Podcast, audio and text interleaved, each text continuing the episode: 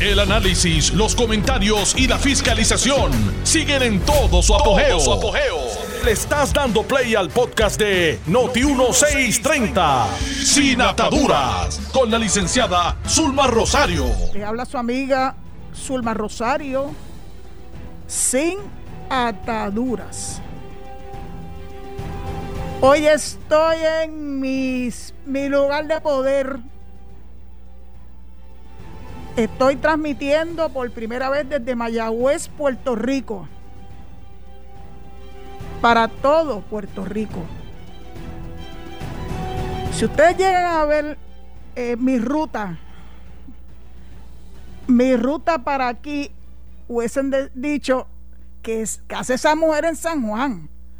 No hay nada más bello que ese litoral desde Cabo Rojo hasta Mayagüez. Vine feliz. Ahora, me hacen falta Serra, Serra, Nelson. Sí, me ayudaron tanto la semana pasada, pero a mí mi gran sorpresa es que aquí está hoy Alex. Vino desde San Juan a acompañarme. Y además en los controles está una persona que yo escuché tantas veces, Alejo Rodríguez. Lo máximo acá en esta área oeste. Pues no le voy a decir también que está por aquí con nosotros Ana Vializ, que la conocí hace un poquito y me, me hicieron sentir como en mi casa. Así que gracias, gracias Mayagüez, gracias Área Oeste, gracias Puerto Rico por escucharme. Bueno, pues hoy amanece el día con una gran noticia. Se incorpora al grupo de talento de Noti1 Ramón Rosario. Ramón no es familia mía, ni de sangre, ni, ni tampoco, ni por afinidad. Pero resulta que él siempre me pedía la bendición. Y claro que yo siempre se la daba porque era así como un como un sobrino postizo. Que mucho me he disfrutado yo que Ramón esté en Noti 1 porque sé que va a aportar muchísimo con su experiencia, con sus conocimientos. Es un gran ser humano. Hoy hablamos un ratito, me habló de sus hijos, sus hijos tan grandes y que se están disfrutando la presencia de su padre. Cosa que no ocurría cuando estaba, ¿verdad?, en las otras lides. Todos tenemos derecho a tener paz y tranquilidad y nuestras, y nuestras familias también. Así que Ramón, welcome home, con una tremenda mancuerna, porque ese Iván Rivera está fuera de liga. Así que qué bueno, qué bueno que están juntos otra vez. Sí, porque yo los leía antes sus columnas en el periódico donde estaba abordando los mismos temas desde perspectivas distintas. Y, y, nos enseñaron mucho los dos. Podemos tener opiniones divergentes y eso no quiere decir que no podamos entendernos y, y que no querramos lo mejor para nuestra patria. Así que bienvenido a casa, Ramón Rosario y claro que hay que darle dos despedidas, porque esto fue como un dos por uno. ¿Qué pasó aquí? Se fue Sánchez Acosta. Y claro que le deseo mucho éxito en sus nuevas. En sus nuevas. Yo no sabré cómo decirlo. Como no sé qué es lo que va a hacer, pero sé dónde va. Me alegro mucho que haya sido escogido El servicio público siempre es extraordinario. Y eh, Camacho, Camacho, te fuiste, ¿qué es eso? Si ni siquiera pudimos conocernos. Bueno, mijo, ya sé, ese sí, se va también al servicio público, así como los dos van a poder aportar mucho a Puerto Rico. Así que les deseo a ambos mucho éxito, mucho éxito, de verdad. Puerto Rico, Puerto Rico lo necesita. Bueno, hoy quiero empezar el programa, aparte de darle la, la bienvenida a Ramón y la despedida a los otros dos compañeros. Pues naturalmente hoy no podemos pasar en alto que hoy es el natalicio número 92 de Martin Luther King. Martin Luther King es un héroe para mí. Un hombre que pasó, bueno, estuvo 29 veces apresado, 29 veces durante su trayectoria y única y exclusivamente por luchar por los derechos civiles de sus congéneres, ¿verdad? Eh, los afroamericanos. Esa lucha de Martin Luther King y posteriormente de John Lewis, ese cruce por el puente Edmund Pettus en Alabama, todo eso hizo historia en los Estados Unidos, hasta llevarnos hasta la elección de Barack Obama. Cuando nunca pensamos que un presidente negro habría de, ser elegido por el pueblo, fue elegido Barack Obama. Y ahora la historia no ha terminado y está quién? Nada más y nada menos que Kamala Harris, la primera mujer vicepresidenta negra eh, que tiene unas raíces incluso caribeñas y que además va, escogió, y qué bien lo escogió, a nada más y nada menos que a nuestro orgullo boricua Sonia Sotomayor, la juez del Tribunal Supremo, para que la juramente. Yo creo que estamos viviendo otra vez una historia extraordinaria y fascinante. Yo estoy tan feliz de que eso esté ocurriendo porque le da a uno algo de esperanza de que todo este revolú que ha habido en los últimos cuatro años hayan sido para aprender, para el aprendizaje de la nación americana. El viernes pasado nos quedamos con una, ¿verdad? Con mi intención de escucharlos ustedes sobre lo que ocurrió en el, en el Congreso el día 6 de enero y quería escuchar tanto a republicanos como demócratas. El viernes excluí a los demócratas porque quería escuchar primeramente a los republicanos, porque quiero que sepan que no todos los republicanos son trompistas. Y eso es importante que lo sepamos. Eh, yo sé que hay mucho, y de hecho, de entre las llamadas que entraron el viernes, hubo gente que nos compartió que se sentían algo eh, mal se sentían abochornados con la forma y maneja y, manera, perdón, que el presidente Trump, que pronto dejará de ser presidente con el favor de Dios, este, condujo a la nación americana a esta debacle. Desde el 2001, la nación americana no ha tenido tanta preocupación por su seguridad y lo triste de todo esto es que no se la pueden achacar a nadie del extranjero. Ya no son los de allá, los del Mediano Oriente. Es interno. Pero esto interno no empezó ahora. Ustedes se acuerdan de Timothy McVeigh allá en Oklahoma y aquella bomba horrenda eh, que mató a tanta gente inocente, meramente porque quería hacer un, un statement. Vaya forma de hacer un statement, ¿verdad? Yo, yo de verdad que no puedo creer que en la nación americana, donde hay tantos derechos, eh, particularmente el derecho a la libertad de expresión, tengan que llegar a el extremo de tirar bombas, de, de, hacer alarde, de tener eh, armas, socolor de la segunda enmienda de la, de la Constitución de los Estados Unidos, y lo utilizan como parapeto para poner en vilo la seguridad de los Estados Unidos. Nunca en mi vida imaginé ver a Washington DC rodeado, rodeado literalmente por verjas y por alambre de púa. Yo no lo podía creer, yo veía esas imágenes y yo dije, pero esto será, esto será una serie de televisión o esto será la vida real en los Estados Unidos. Me da muchísima pena que hayamos tenido que llegar hasta este extremo, pero se tiene, se tiene que hacer, porque se tiene que proteger. Se tiene que proteger a la presidencia, a la vicepresidencia, se tiene que proteger al Congreso, se tiene que proteger la democracia. Y es muy triste porque en países donde no existe la democracia, eso jamás se podría ver.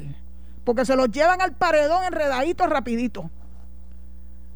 Aquí van a tener la oportunidad de ser juzgados, van a tener la oportunidad de tener abogados de su defensa, que ya algunos de ellos han hablado, eh, incluyendo excusando este, algunas de estas personas que han sido identificadas como perpetradores del ataque del 6 de enero al Congreso de los Estados Unidos.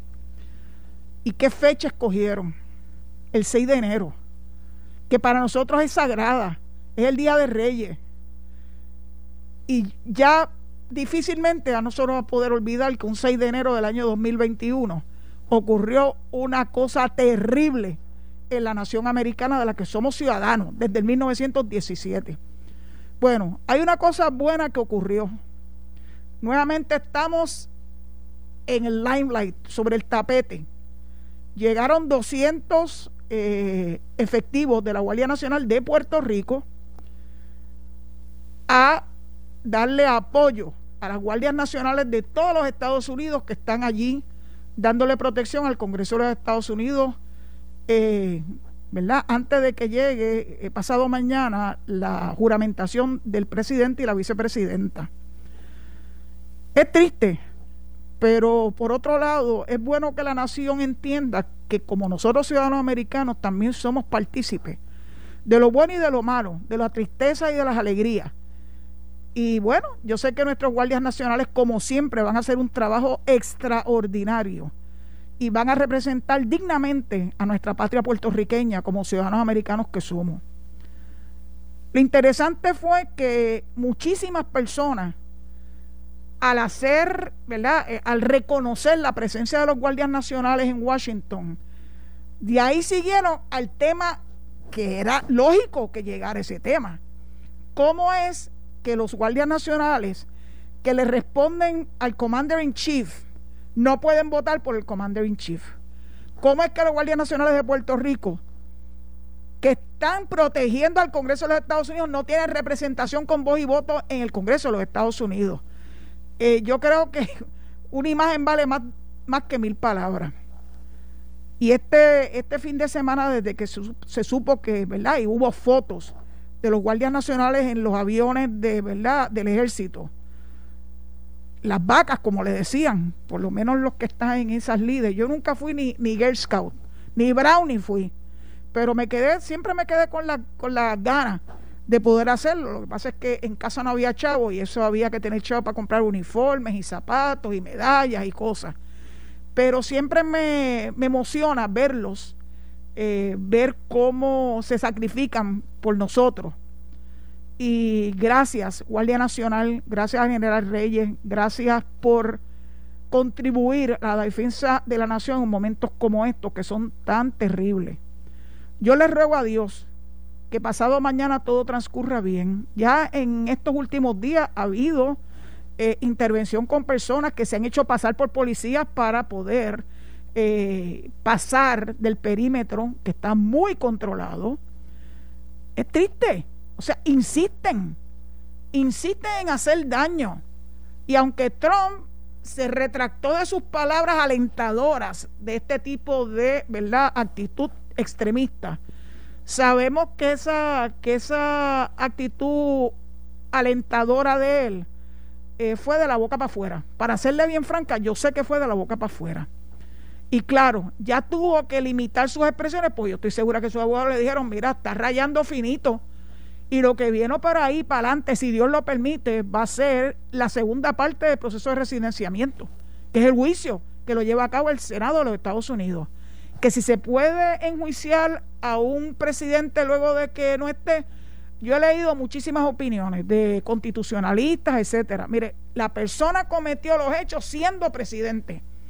Al igual que yo le he dicho tantas veces a los que estaban pendientes si la oficina de ética iba a actuar en contra de personas que habían violado la sagrada misión de verdad de servirle al pueblo de Puerto Rico y se sirvieron a sí mismos. Claro que sí.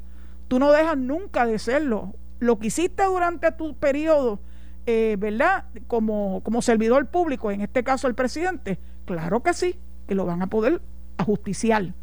Y yo espero que sí, porque yo no creo que la nación americana merezca que esto pase con ficha. Es demasiado grande, demasiado peligroso y peor aún, de pensar el que ese señor pueda aspirar nuevamente a ser presidente de la nación americana, se le paran los pelos de punta a cualquiera.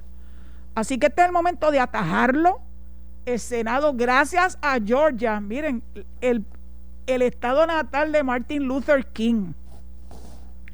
Yo creo que eso ha sido un premio. Martin Luther King tiene que estar verdaderamente gozoso en el cielo. Tiene que estar súper gozoso porque Georgia no le falló. Por tantos años, por tantos años Georgia, un estado sureño típico, este, resistente, resistente a reconocerle a los afroamericanos su lugar, al igual que cualquier otro ser humano. Pues miren, gracias a Dios se creció y escogió a dos senadores demócratas para lograr la mayoría junto con la vicepresidenta Kamala Harris. Pues posiblemente ustedes, algunos sepan, que la vicepresidenta, aparte de ser vicepresidenta, también es la presidenta del Senado de los Estados Unidos. Así que el voto que desempata, que están 50-50, 50 senadores republicanos, 50 senadores demócratas, el desempate está en las manos de Kamala Harris. Así que mi esperanza es que el Senado, una vez se convoque, eh, que va a ser bien próximamente, eh, atienda eh, el referido que le hizo la Cámara de Representantes de los Estados Unidos con votos de 10 republicanos, by the way. O sea que no fue exclusivo por líneas partidistas de los demócratas. Los republicanos también entendieron que el presidente Trump merecía ser residenciado. Y ese proceso pasó, pasó la Cámara y ahora va derechito para el Senado. Para el Senado, demócrata. Finita es la línea, pero todos los Estados Unidos están observando los movimientos de los senadores en el Congreso. Y aún aquellos senadores republicanos, yo los he visto, perdonando la expresión tan polina, recular más rápido que ligero. Porque lo que ustedes deben saber es que las elecciones en el Congreso no necesariamente van a la par con las elecciones del, del presidente, los noviembre cada cuatro años. En el Senado es cada seis años. En la Cámara es cada dos años. O sea que el pueblo americano está vigilando a demócratas y a republicanos para ver qué van a hacer. Porque a nadie se le va a olvidar estos cuatro años asiados terribles de Donald Trump. Tienen que residenciarlo y tienen que culminar el juicio porque eso es lo que nos va a asegurar a nosotros que en un futuro ese señor nunca más vuelva a correr.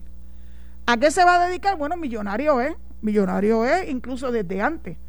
Pero también yo estoy segura que los que estén revisando sus informes de financieros tienen que haberse dado cuenta que este señor utilizó el ser presidente de los Estados Unidos para engrandecer, para hacerse más millonario todavía. Porque ese era su, ese era su fin. Yo sé que lo que él quería era el poder, no porque le interesara mucho Estados Unidos. Perdóneme que sea tan franca uno observa a la gente.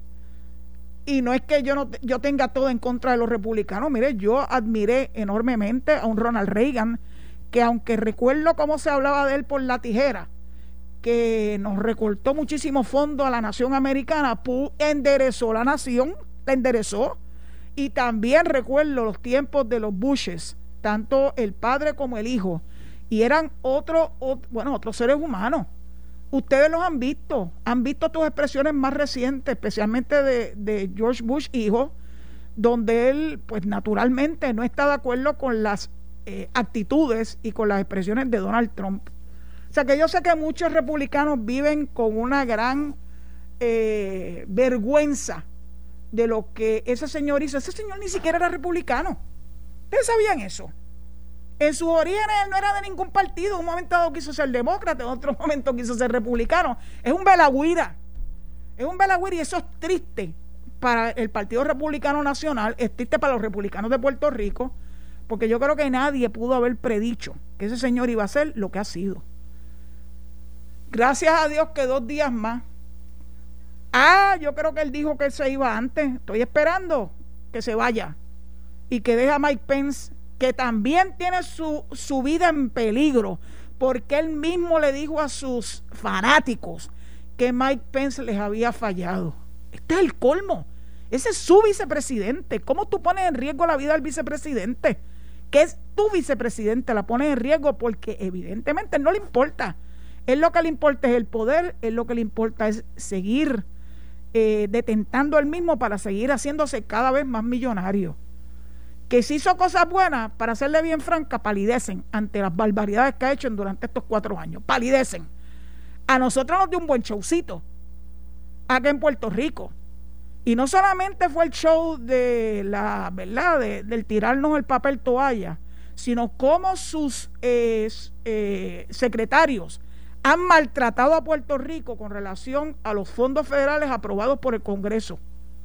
Y aprobados por él mismo con su firma. Pero es por un lado dice, sí, sí, vamos a firmar esto, pero por el otro lado dándole instrucciones, hazle la vida imposible a los puertorriqueños. Ese, ese es Donald Trump. Y yo a mí se me hace tan difícil todavía creer que en Puerto Rico haya personas que lo admiren. ¿Admirarlo de qué? Admirarlo porque alegadamente puso en mejores condiciones económicas a los Estados Unidos. Mentira así cualquiera, si le dejaron la nación, ¿verdad?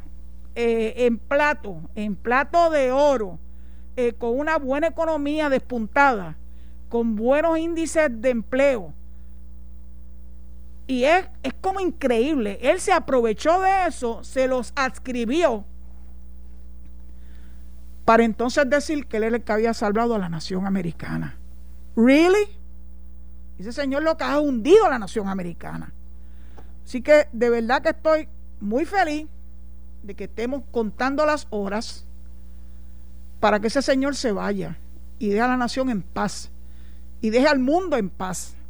Porque una de las grandes preocupaciones que tiene el mundo es que ese señor tiene un famoso maletín con unos códigos nucleares que dice, ay Dios mío, Dios nos coja confesado. Gracias a Dios que Él no es el único él no lo puede hacer él solito porque sería una debacle. Si iba a poner a la par con el de Corea del Norte, haciendo barbaridades, tirando bombas bomba a diestra y siniestra. Así que, ¿qué les puedo yo decir? Gloria a Dios que se va. Y como hoy yo quiero que sean los demócratas los que hablen, les voy a pedir que anoten nuevamente el teléfono de Noti1 y respectivamente que yo esté en Mayagüez, el teléfono sigue siendo el mismo, pero Mayagüez es una, eh, digo, Notiuno es una sola.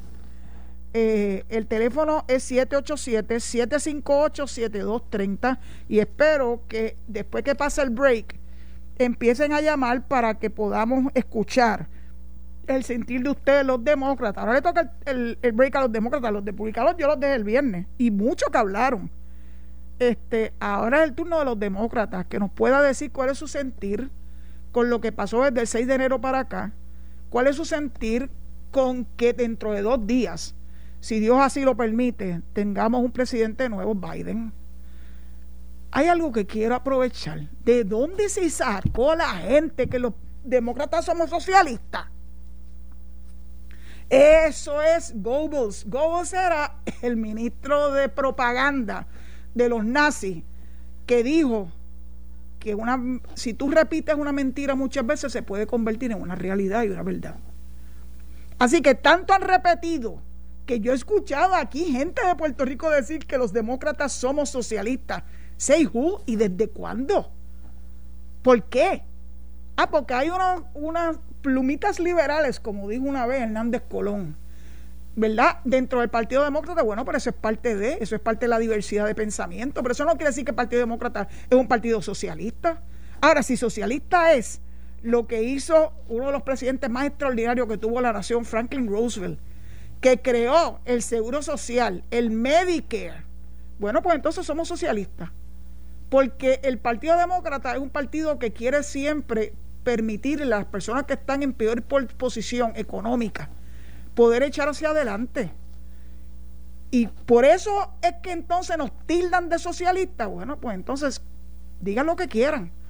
El Partido Demócrata es un partido progresista, liberal, sí, pero esa liberalidad no es para llevarla a ningún extremo. Todavía yo estoy por ver a un demócrata extremista.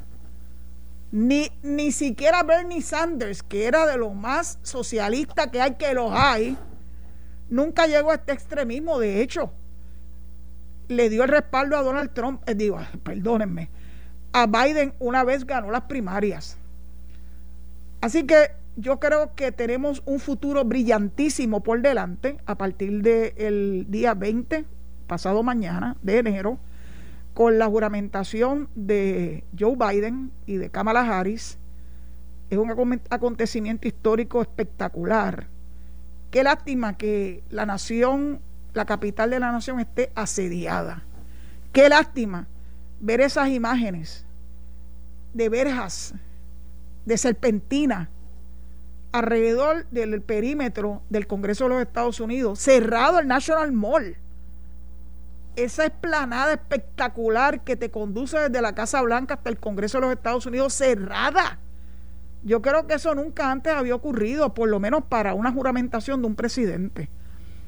Es triste, pero yo sé que después que pasemos y rebasemos este momento histórico, la nación va a empezar a enfilarse hacia el camino correcto, el camino de la aceptación a la divergencia, a la diversidad, el camino hacia hacerle justicia, especialmente a las clases más necesitadas. Yo estoy confiada en que eso va a ser así. Ah, y justicia a Puerto Rico también. Tantas veces nos dijeron, Puerto Rico no va a poder ser Estado, no nos quieren. ¿En serio? Ustedes están leyendo. Yo llevo leyendo desde María para acá que triste que una desgracia nos pusiera a nosotros en el ojo público en los Estados Unidos. Y no ha habido una sola encuesta donde los americanos no hayan dicho queremos a Puerto Rico como Estado. Y eso lo tienen que escuchar sus legisladores, sus congresistas. Escuchar a Biden decir que favorece la estadidad, escuchar a los nuevos eh, senadores, Ossoff y Warnock, ser también estadista le da a uno una tranquilidad de espíritu ¿Que eso no va a ocurrir ahora en este instante? No, eso yo lo sé. Esto toma un proceso, esto es un proceso. Y la gente dice, ah, pero lo, han rechazado antes. Es que nunca ha habido un voto por la estadía en el Congreso de los Estados Unidos. Ese proceso no ha llegado todavía. Por eso eh, yo les invito a que lean, lean y se informen antes de estar haciendo ese tipo de expresión. Me están pidiendo una pausa, así que a mi regreso vamos a ver si empiezan a sonar los teléfonos. Muchas gracias por escuchar. Estás escuchando el podcast de Sin Atadura. Sin Atadura. Con la licenciada Zulma Rosario. Por Noti1630. Noti Le he pedido eh, la posibilidad, ¿verdad?, que ustedes también formen parte de este programa. Las expresiones de ustedes son bien recibidas y respectivamente que estén de acuerdo conmigo o no, yo las acojo como un ejercicio de libertad de expresión lo único que siempre pido es respeto. Que lo que vayan a decir lo digan con respeto. Así que cuando gusten pueden empezar a llamar al 787-758-7230. Le pido excusa desde ya porque tengo un poco de dificultad. Eh, hay un pequeño delay entre lo que la llamada entra y, y puede entrar al aire.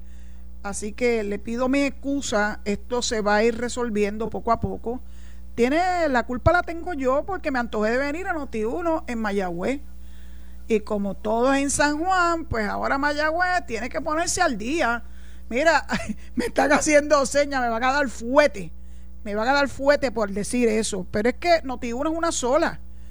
Y, y tener la oportunidad de poder hacer mis expresiones de lunes a viernes, de 4 a 5, sin ataduras, desde Mayagüez para mí eso es, eso es lo máximo.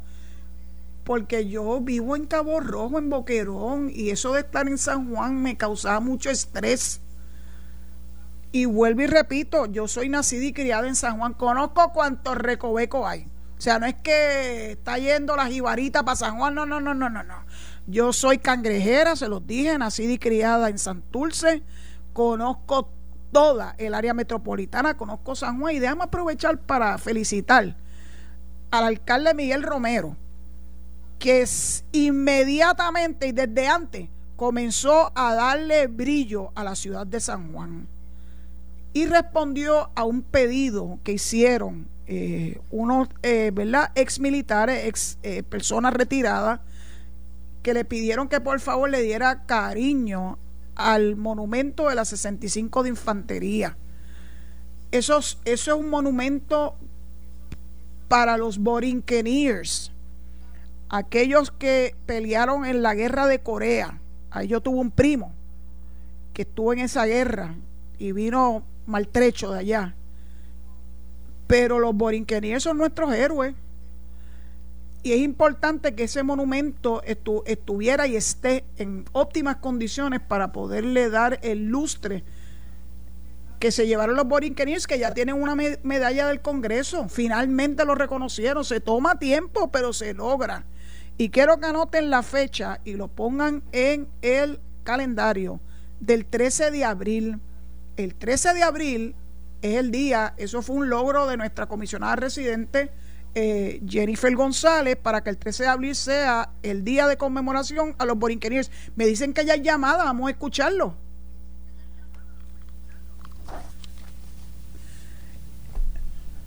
Lo estoy escuchando, vamos a ver. Hola. Hablen, hablen. pues mira, eh, ahí viene alguien. Eh, pues gracias por la oportunidad. Eh, estoy aquí en Puerto Rico. Eh, me llamo Rubén García, veterano de la Policía de Puerto Rico por 30 años y veterano de Vietnam en el 68 al 70. Estoy en Puerto Rico ahora, en mis gestiones personales de mi profesión como detective privado, ya que me retiré de la policía con esta licencia. También me la dieron. De vez en cuando, honorable y distinguida la persona que está hablando, yo no recuerdo el nombre suyo, pero para adelante. Zulma, Rosario, para servirle usted. Zulma Rosario, aquí tiene un oficial retirado de la policía de 30 años de servicio. Residente en Jacksonville, Florida, pero como detective privado hago gestiones en Puerto Rico. Bueno, doña Zulma, como dije antes, soy un buen veterano, pero, pero, a cada ratito estoy pasando por la 65 de Infantería y el monumento que se le hizo al 65 de Infantería, donde mi padre, Rubén García Ortiz, fue uno de los de ese regimiento. Y lo digo con orgullo, mi padre. Pero lamentablemente la administración pasada de, San Juan, y no voy a decir nada de quién es el nombre de la alcaldesa, porque no vale la pena y todo el mundo sabe. Todos lo sabemos. no hay forma de olvidarse. No hay forma de olvidarme de esa señora que le tomé foto al sitio, dejó perder esa área donde está el monumento a mi padre, veterano de Corea. Y si usted va allí, doña Zulma, hasta, diga usted, diga, diga aquí. Ya, le, ya Miguel Romero asumió el control de ese monumento, ya publicó, publicó fotos del monumento limpio, pintado, y créame, créame, que el 65 de Infantería va a ser reconocido. Ok, por último, por último, doña Zulma. Gracias por, gracias por, hablarnos del 65. Sí, dígame, doña dígame, Zulma, dígame. La, la placa se la robaron, doña Zulma. Vaya allí, que no está la placa. Pues no se preocupe que la van a poner, a, la vuelven a poner. Gracias, doña Zulma. Yo no tengo la menor duda. Gracias a su papá por el servicio que dio. Muy bien. ¿Tenemos alguna otra llamada? Eh, Alejo, cuéntanos. Buenas tardes, Zulma, licenciada. Le habla Francisco de Yauco. Buenas tardes, buenas tardes. Licenciada. Ah, mi eh, amigo. Sí. ¿Se acuerda, licenciada? Yo creo que lleva como de cuatro, claro, de cuatro a cuatro. ¿Se acuerda que, dijo que, que motivó las masas hacia el Estoy Congreso? llevándole el box score. Sí. El, el, el Trump motivó las, las masas para que fueran al Congreso en un discurso. Fueron, es pero fueron con rifles de asalto, con bombas molotov. Licenciada, imagínese Terrible. que esas fuerzas hubiesen tomado el Congreso y hubieran coja- cogido a los congresistas como genios. ¿Qué disloque? ¿Qué problema Mire, este? Francisco, Francisco, Sí. lo, hicieron, lo hicieron, porque tenían ayuda de adentro. Un inside Por eso, job, pero por lo menos se salvaron. hay. Por, gracias a Dios, policías, sí, pero murieron cinco, murieron cinco personas, Sí, entre ellos un Sí. policía del Capitolio. O sea que eso yo jamás lo voy a olvidar. Y claro que gracias a Dios se pudo evitar una desgracia mayor. Pero Pues, ¿por qué? ¿Qué lograban con eso? Que era desestabilizar a la nación americana desestabilizar el sistema democrático. No había de otra. Eso es lo que quieren hacer. completamente. ¿Qué tipo de, de tipo de patriotas son esos? ¿Y cómo es posible que ahora estén pidiendo Boys. clemencia ejecutiva? Y está Bueno, lo que que pasa es que el problema de tener ese señor se las va a dar, se va a dar mucha gente. Lo que pasa es que tú no le puedes dar una clemencia ejecutiva a alguien que no ha sido procesado criminalmente. Por eso. Así que como todavía lo que ha habido son arrestos. Por De eso. eso a que hayan sido procesados criminalmente, tú no puedes hacer, tú no, ningún presidente puede tirar La última una pregunta que quería... clemencia este, a todo el mundo que le caiga. Eso no es así. Exacto. Sí, no es así. Eso no es así. La última pregunta que quería hacerle. ¿Cómo ese efecto de Vamos casi a la toma del Congreso afectó la bolsa de valores? Bueno, pues yo no tengo la menor duda que cualquier efecto, cualquier evento o cualquier evento tiene un impacto sobre la bolsa de valores, claro que sí. Por eso que allí sufrió todo el Así mundo. que yo lo pues claro, ¿qué es lo que la gente pretendía? ¿Qué es lo que pretendía? Desestabilizar el de sistema económico, juego. social y político. Desestabilizar. nación. Sí. ¿sí? Yo iba, yo a la gente a hablar de George Soros y todo eso y vincularlo con el Partido Demócrata. ¿Qué más? ¿Qué más desestabilización la que creó el propio presidente Trump? Eso no tiene que ver con George Soros. Eso fue él. Él solito. No, Estamos esperando sus llamadas. Luego, nuevamente, le pido mis excusas por el, ¿verdad? Por el delay. Esto, esto se va a resolver, yo se los garantizo. Mientras tanto, pues me dicen que hay otra llamada. Vamos a ver. Lo escucho, lo escucho.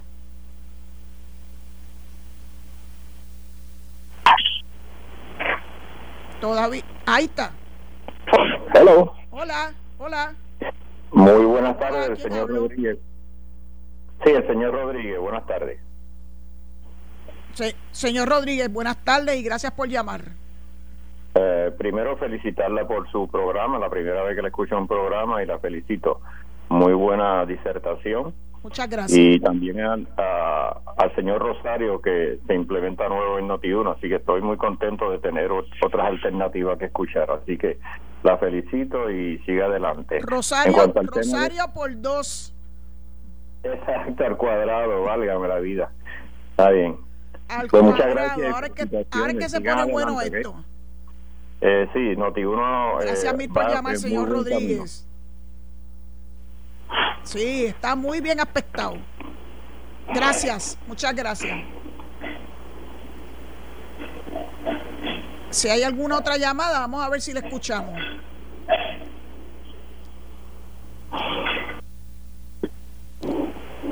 Vamos a ver, creo que sí. Buenas tardes, es- Buenas tardes, ¿quién me habla, por favor? Buenas tardes, era para felicitarle, Sí, Ocasio. Ocasio, ¿qué Ocasio es usted? Pues yo tengo muchos Ocasios que yo quiero. Adiós, su- eh, el Uber y policía.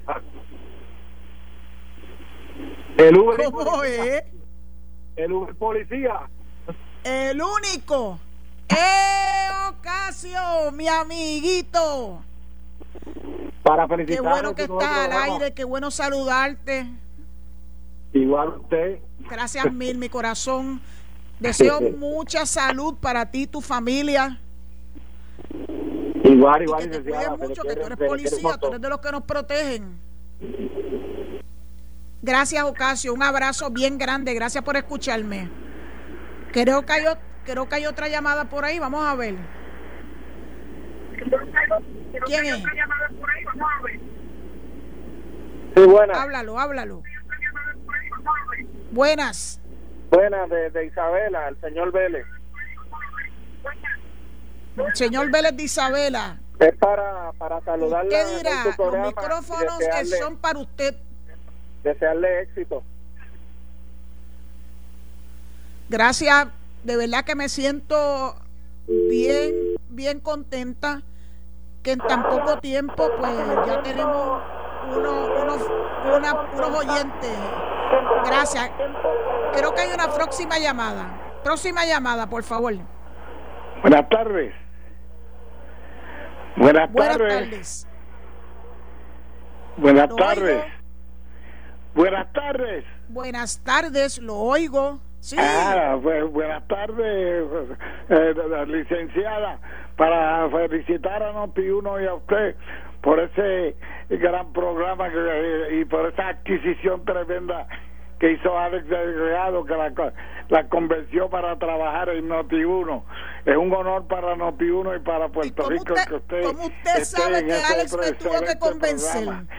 Eh, lo que quisiera es de, eh, solo, eh, eh, decir es que yo sé que los, los miembros del 65 de infantería pues fueron excelentes soldados porque estuve al lado de ellos en Corea en el pe- peor momento de su eh, historia cuando el Kelly Hill y yo estaba eh, al, lado en el lado de Chorwon pero como estaba en compañías americanas nunca nos ha hecho reconocimiento. Quisiera que eh, se nos hiciera un reconocimiento a todos los veteranos de la guerra de Corea que nos sirvieron en el 75 de infantería y que eh, estu- estuvieron en el, dente- en el frente de batalla. Pues yo estuve un año completito en el frente de batalla. Un tan abrazo, valerosos, tan valerosos los del 65 de infantería como todos los demás. Dieron su salud, muchos de ellos dieron su vida por la democracia. Hello, Gracias. Mi conmigo. vecino inmediato de casa era Pedro Sí, Jackson. esto da gracia, hay que reírse porque Oí- no hay más nada. Oí- Ay, qué tanto sumiso hay en Oí Puerto Rico. un hello. Bueno, no sé, nunca pude escuchar lo que dijo, pero qué bueno que se comunicó. Buenas tardes. Usted dirá, ¿quién es la próxima llamada? Buenas tardes. Gómez de San Lorenzo. Gómez. ¿Me oye? Ah, Gómez San Lorenzo, Lorenzo. el estado 51. Sí, lo oigo. Así se llamó el Estado 51 San Lorenzo porque fue el primer pueblo que votó por la estabilidad. Y entonces, pero el tema mío es este. ¿Usted ha escuchado el nombre de Alviso Campo y el Che Guevara?